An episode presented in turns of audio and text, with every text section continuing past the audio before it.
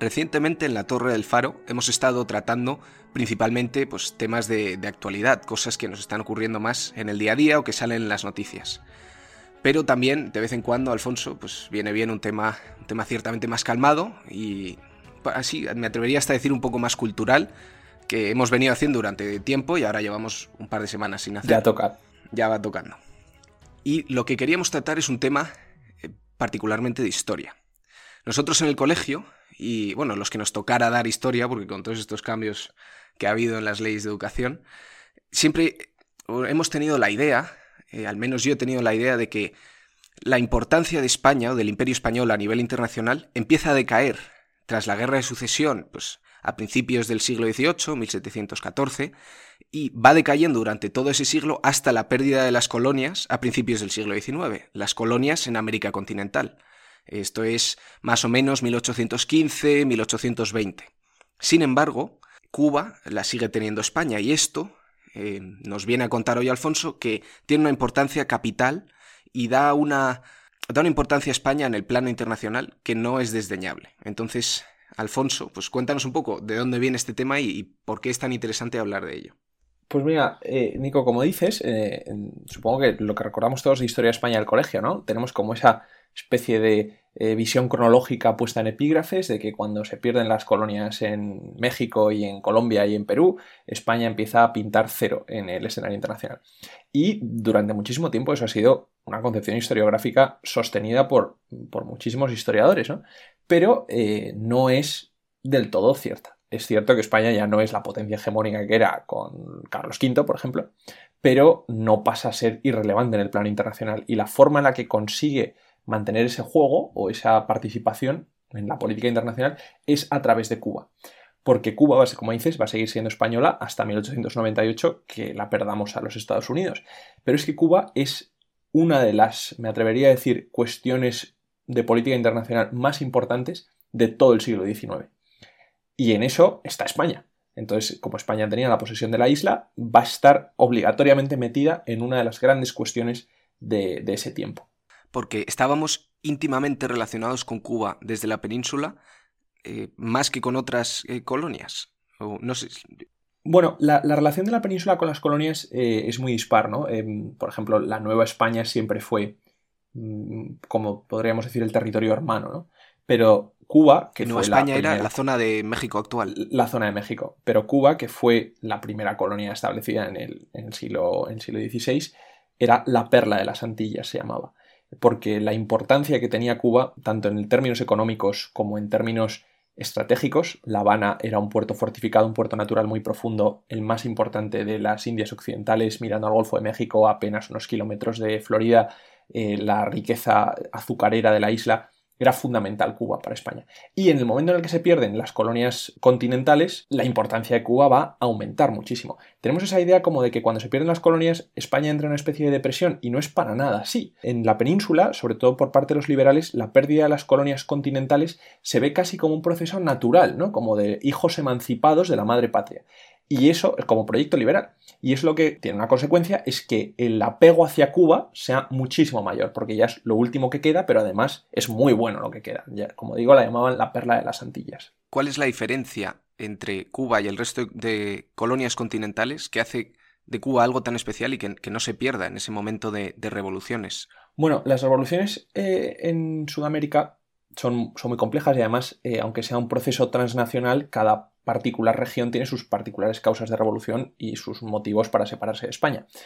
Pero, eh, y son muy variados. Podría decirse que en los términos económicos que impulsan la independencia de las colonias de España, por una serie de políticas que impone la metrópolis en principios de 1800 y tal, Cuba no se vio tan afectado por ello. Entonces, Cuba no tenía grandes motivos de desafección económica hacia la metrópolis. Pero, sobre todo, el tema de la esclavitud y de los esclavos.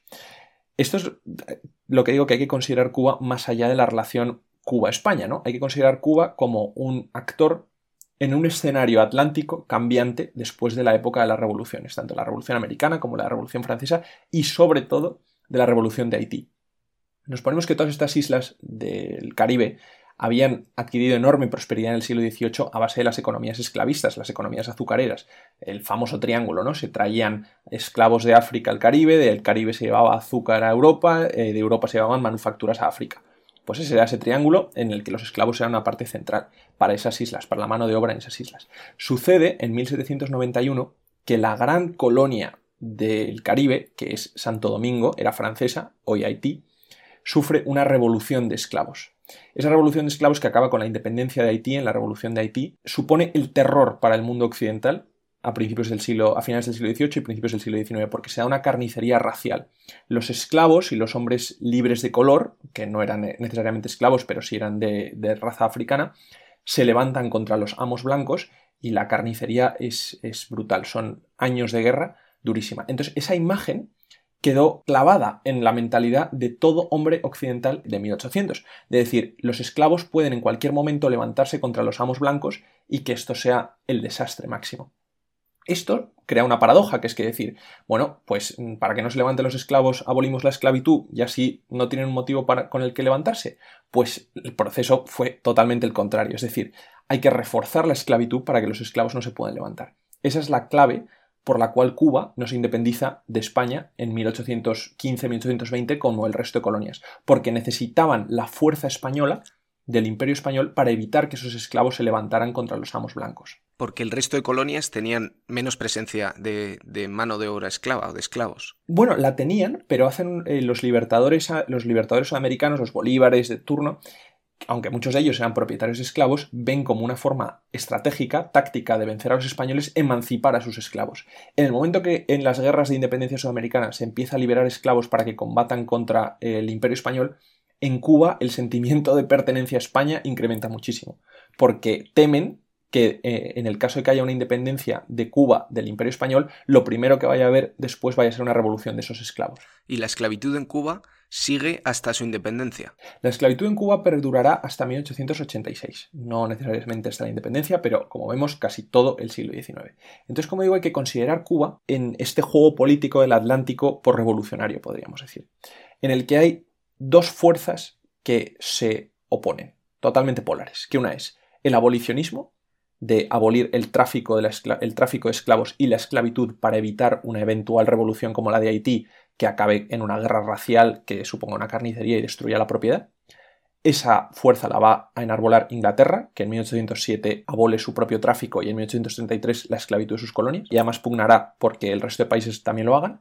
Y por otro lado, las fuerzas esclavistas, que son las que creen que la forma de evitar una revolución como la de Haití es asegurando que esas economías coloniales esclavistas son lo suficientemente fuertes. Ahí estarán Cuba, estarán Brasil y sobre todo también estarán los estados del sur de Estados Unidos, que como sabemos el norte no tenía esclavos, pero el sur sí tenía esclavos. Entonces vemos que entre estas dos fuerzas pujantes, ¿no? sobre todo representadas en la competencia entre Estados Unidos y Gran Bretaña, una esclavista y la otra abolicionista, Cuba va a estar en el centro de todo esto. ¿Por qué?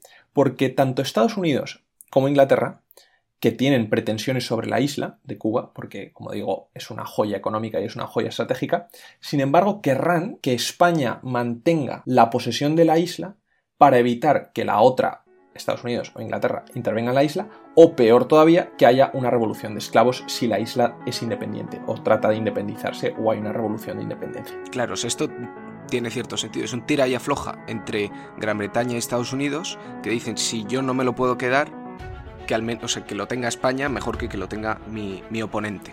Porque estas dos potencias eran no enemigas, pero desde luego supongo que se llevarían mal después de la independencia de Estados Unidos y que en política internacional estaban bastante enfrentadas entonces. Bastante enfrentadas. Hoy tenemos la idea de que Estados Unidos y el Reino Unido son los hermanos, ¿no? La special relationship.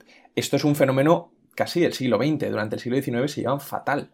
Eh, no solo por la independencia, sino también por la guerra de 1812, por las tensiones que hay entre la frontera de Estados Unidos y Canadá, y como digo también, por la tensión entre un país que es abolicionista, Inglaterra, y uno que es esclavista, que es Estados Unidos. Como dices, el tira y afloja está en todas partes en, lo que es la cuestión cubana, porque aparte de estas consideraciones eh, geoestratégicas que pueda haber de que si yo, no me lo puedo quedar, por lo menos que no se lo quede mi enemigo, que se lo quede un tercero neutral, que es el caso España, también entraba en conflicto con una idea que tenía Inglaterra y una idea que tenía Estados Unidos. Estados Unidos primero quería anexionar la isla de Cuba para, en el sentido de ir expandiendo su imperio por el Caribe. Y por otro lado, Inglaterra lo que quería era que España aboliera la esclavitud en Cuba para, bueno, lo primero para evitar una revolución como la de Haití, pero segundo, para frenar las aspiraciones de Estados Unidos. Porque los Estados Unidos que querían conseguir Cuba como colonia eran los estados esclavistas, los que querían aprovechar ese trópico azucarero para para poder eh, aumentar su economía de plantación. Entonces, Inglaterra pensaba que si abolía la esclavitud en Cuba, sería algo así como una forma de desincentivar a los Estados Unidos a tomar la isla. Esto es muy peligroso. ¿Por qué? Porque lo único que mantiene, como hemos dicho, a los cubanos adheridos al imperio español es que exista un tráfico de esclavos y una esclavitud. En el momento que tú empiezas a rascar por ahí, como empezaron a rascar los ingleses, lo que estás poniendo en peligro es la unión de Cuba a España. Y ya sabemos que si Cuba se separa de España, lo primero que habrá es o una revolución de esclavos o una intervención de Estados Unidos. Entonces, como ves, todo es un puzzle extremadamente difícil. Todos son objetivos contradictorios por parte de muchas partes. Y España, la gran habilidad que va a tener es saber aprovechar todas esas contradicciones que van enfrentando las distintas potencias, Estados Unidos e Inglaterra, para asegurarse todos sus intereses. ¿Y cuáles son sus intereses? Que en Cuba siga habiendo esclavitud, que siga habiendo un tráfico de esclavos que nutra esa esclavitud, y que Cuba siga siendo española. ¿Quiénes son los gobernantes de España durante este tiempo? Porque normalmente tenemos la percepción históricamente de que en política exterior no se, los, no se nos ha solido dar muy bien. Pero aquí parece, por lo que dices, que saben jugar con las fichas para quedarse con sus intereses. Es curioso porque eh, durante este momento del siglo XIX es el siglo de las transiciones de régimen en España, ¿no? Tenemos desde el antiguo régimen, la construcción del Estado liberal, luego el Estado más constitucional a finales. Y sin embargo, en términos de política exterior, los objetivos de los gobiernos van a ser siempre los mismos. Sean absolutistas los que estén en el poder, con Fernando VII, o luego sean los eh, liberales divididos entre moderados y progresistas. A pesar de las diferencias ideológicas que puedan tener para la política española, de qué constitución hay que escribir, qué poder al rey, qué poder al parlamento, qué derechos a los ciudadanos, para la cuestión de Cuba, la cuestión del Atlántico, van a seguir siempre iguales. Hasta los más progresistas de todos van a querer mantener alguna forma de tráfico de esclavos a Cuba que nutra esa esclavitud y que mantenga a los cubanos felizmente adheridos a España. Van a querer frenar las ambiciones de Inglaterra y van a querer frenar las ambiciones de los Estados Unidos. Todos los gobiernos, insisto. Tú coges ahora una lista de ministros, de, eh, ministros exteriores españoles o presidentes de gobierno españoles en el siglo XIX y hay algunos que duran tres meses. Aunque esa imagen sea de inestabilidad política máxima, tenemos que pensar que los objetivos de política exterior se mantienen completamente coherentes y persistentes a lo largo de todo el siglo, a pesar de la inestabilidad política que haya dentro de la península. Eso no afecta a las grandes líneas maestras de nuestra estrategia nacional. ¿Y la opinión de Cuba en todo esto cuál es? Porque esto es por la parte de la península, que no sé si engloba también a la gente que vive en Cuba o no. ¿Se sabe eso de manera clara? Bueno, Cuba es un ecosistema distinto, ¿no? Y eh, es muy interesante ver la percepción que tenían de Cuba otros agentes como por ejemplo los ingleses, que son los primeros en darse cuenta de que los cubanos son unos interesados y que lo único que quieren es mantener su negocio azucarero y si España se lo puede mantener, fenomenal. Y en el momento que España no se lo pueda mantener, se irán a Estados Unidos. Esa es un poco la idea que existe en Cuba. Si hay una élite españolista en Cuba a favor de la unión, de la permanencia de esa unión entre, entre la colonia y la metrópolis, pero la mayoría de los agentes de poder en Cuba, que son sobre todo los dueños de las plantaciones, son cubanos ellos en su interés particular. Y como digo, se muestran favorables a España mientras España les esté permitiendo tener esclavos que trabajen en esas plantaciones.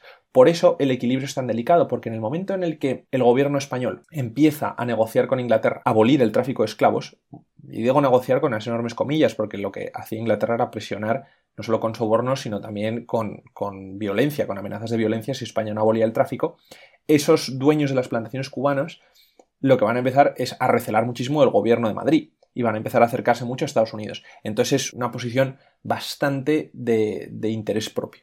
No hay, no hay una lealtad, eh, podríamos decir, ni nacional ni mucho menos histórica. ¿no? Eh, todo tiene que ver al final con el dinero. Si España llega a un punto en el que no es capaz de defender la isla de la posibilidad de una revolución esclava, pues tendrán que ir a una potencia más grande que si les puede ayudar, por ejemplo Estados Unidos. ¿Y esto en qué, en qué momento explota? O sea, ¿cómo, ¿cómo llegamos de esta tensión que más o menos se mantiene el equilibrio durante pues, la segunda mitad del siglo XIX, casi por completo, y al final empieza ya a resquebrajarse?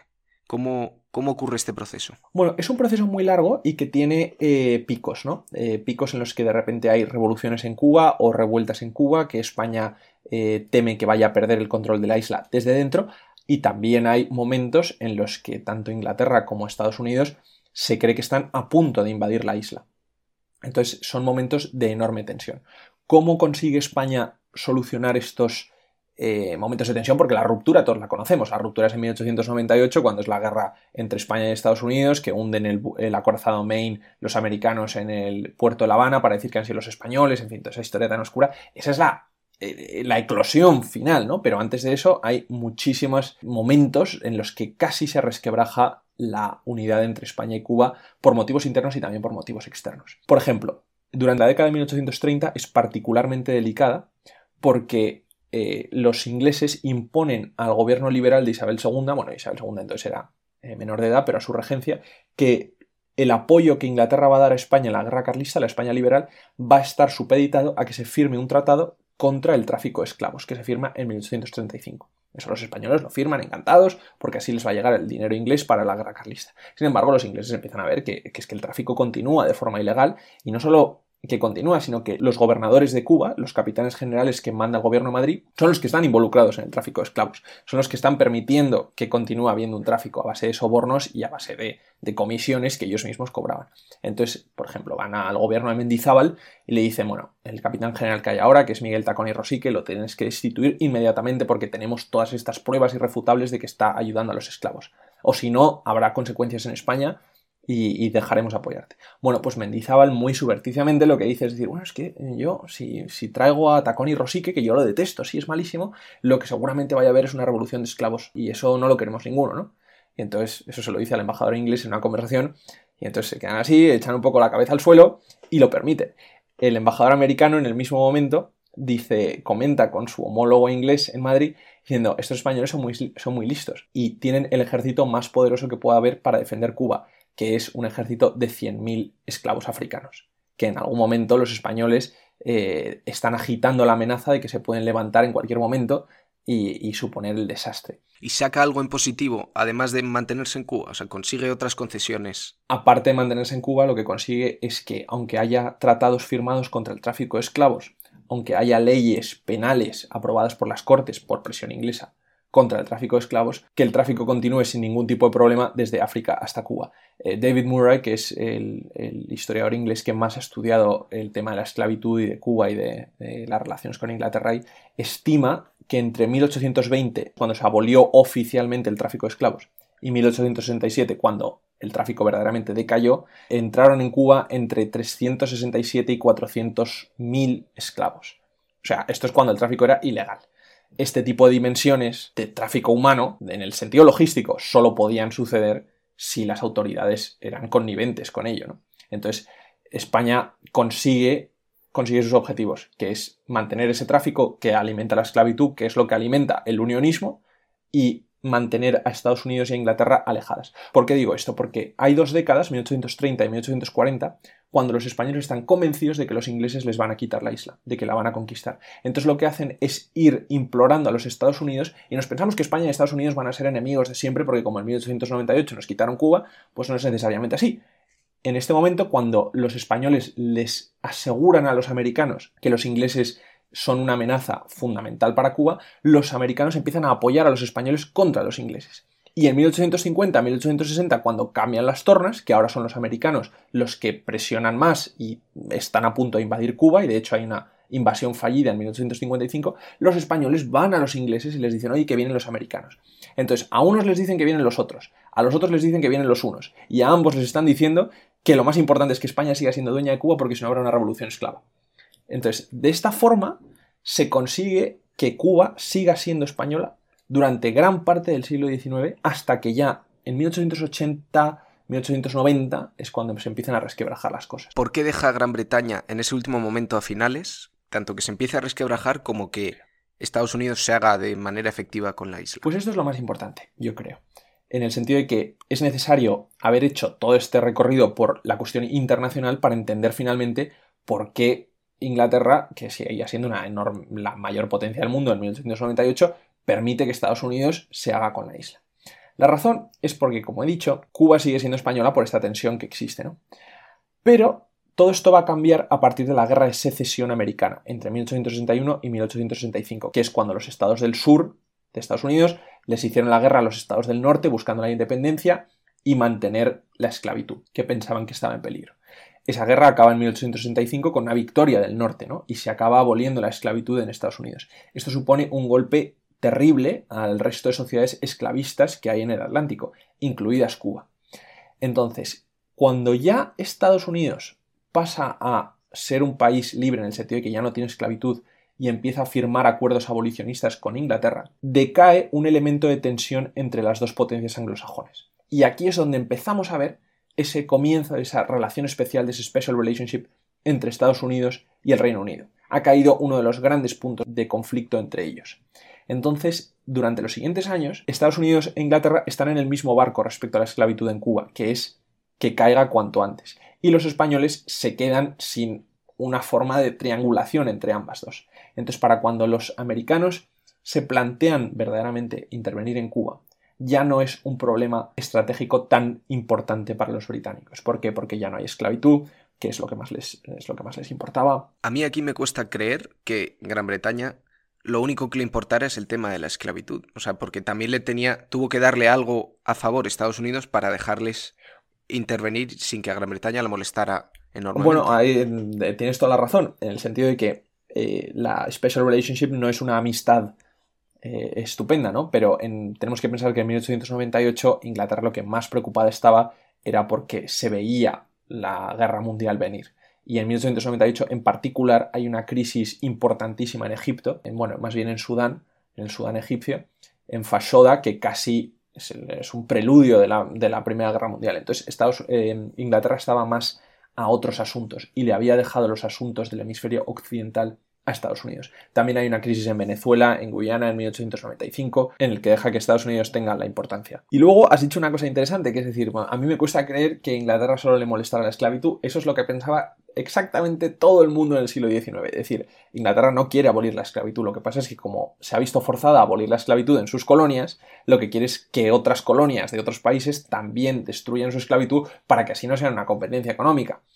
Entonces, bueno, pues eh, sí, la filantropía inglesa podía estar vacía de alguna forma. Yo creo que no, en el sentido de que los ingleses sí veían la esclavitud y el tráfico de esclavos como un problema político, no solamente como un problema humanitario, y que eso es lo que les llevó también a presionar muchísimo. Pero como vemos, vamos, puedes hacer una historia de la independencia de Cuba o del problema cubano desde el punto de vista de relaciones España-Cuba y cómo se trataba de configurar la metrópolis dentro de eh, dentro de un nuevo imperio después de la caída del resto de colonias, pero yo creo que viendo esta mm, visión internacional de cuál es el problema, se entiende mucho mejor, porque eh, es, no, lo puedes tomar en aislado, ¿no? Sí, y, en cierta manera también pues nos devuelve un poco el, orgullo de España, también visto desde la desde el punto de vista de esa época, claro. Claro, porque es un orgullo, es un orgullo para seguir manteniendo esclavos, ya, no es mucho orgullo. Pero sí, en eso toda la razón. Pero sigue teniendo una importancia a nivel internacional, pues que no sabíamos que tenía. Y sigue jugando ahí un papel gris oscuro, pero, pero bueno. Pero desde luego muy interesante de, de contemplar. Sí. Pues nada, Alfonso, pues muchísimas gracias por comentarnos este tema e ir ilustrándonos poco a poco más sobre la historia en general y más en particular la historia de España. Bueno, pues encantado y nos veremos la semana que viene con otro tema. Hasta la semana que viene.